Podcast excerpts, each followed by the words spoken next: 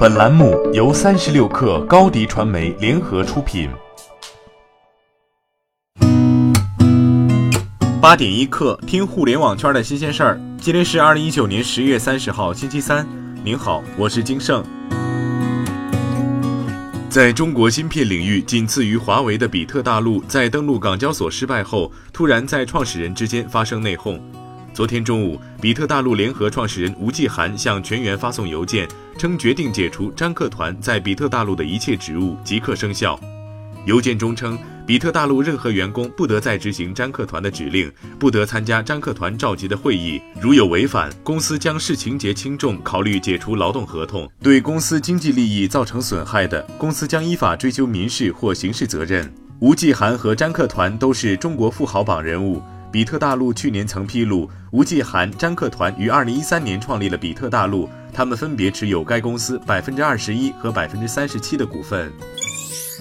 三十六氪获悉，区块链金融和技术服务提供商贝宝金融宣布，将在中国境内投资一千万元布局区块链科技，面向金融业提供基于区块链的金融应用和解决方案，推进中国区块链与金融业的融合发展。二零一八年，王力联合创立贝宝金融，主营数字资产托管、存贷业务。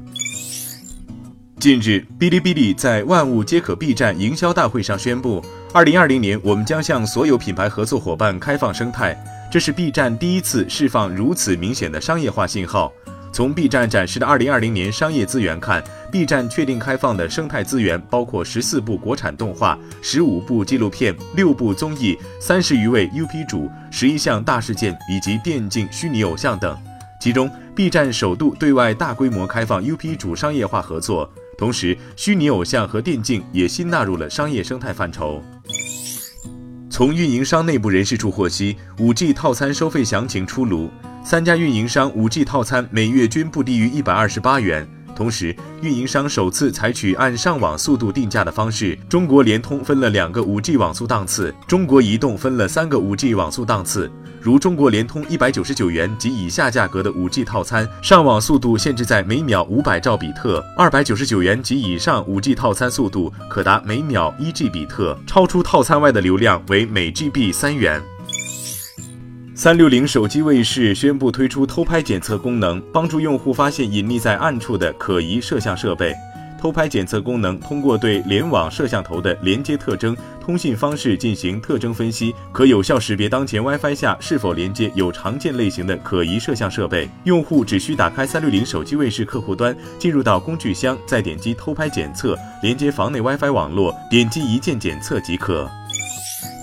大众集团宣布将组建一家名为“大众自动驾驶”的子公司，专注于推动 L 四级自动驾驶系统的商用落地。根据国际汽车工程师协会制定的标准，L 四级自动驾驶是超高度自动驾驶。当前，多数自动驾驶业务相关公司都已实现 L 三级的自动驾驶，车辆由自动驾驶系统来控制，但驾驶员需要随时做好紧急情况接手控制的准备，并处于攻克 L 四级别的关键阶段。大众官方透露，新成立的子公司主要负责自动驾驶的工程化、产业化。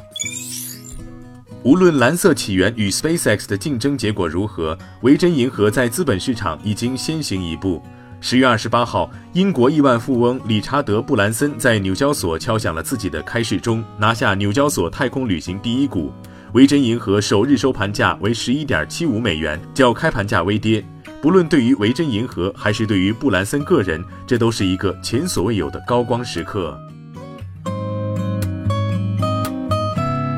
八点一刻，今日言论：携程创始人兼董事长梁建章说，中国的出境游市场持续增长，但入境游增长有限。梁建章认为，中国入境游仍有一千亿到两千亿美元的增量机会，相当于 GDP 占比百分之一到百分之二。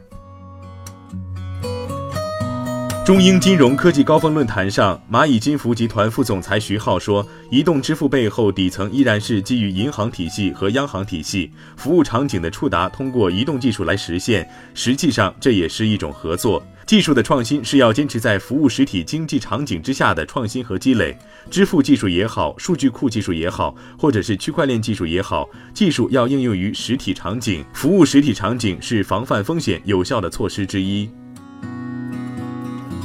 好，今天咱们就先聊到这儿。编辑崔彦东，我是金盛，八点一刻，咱们明天见。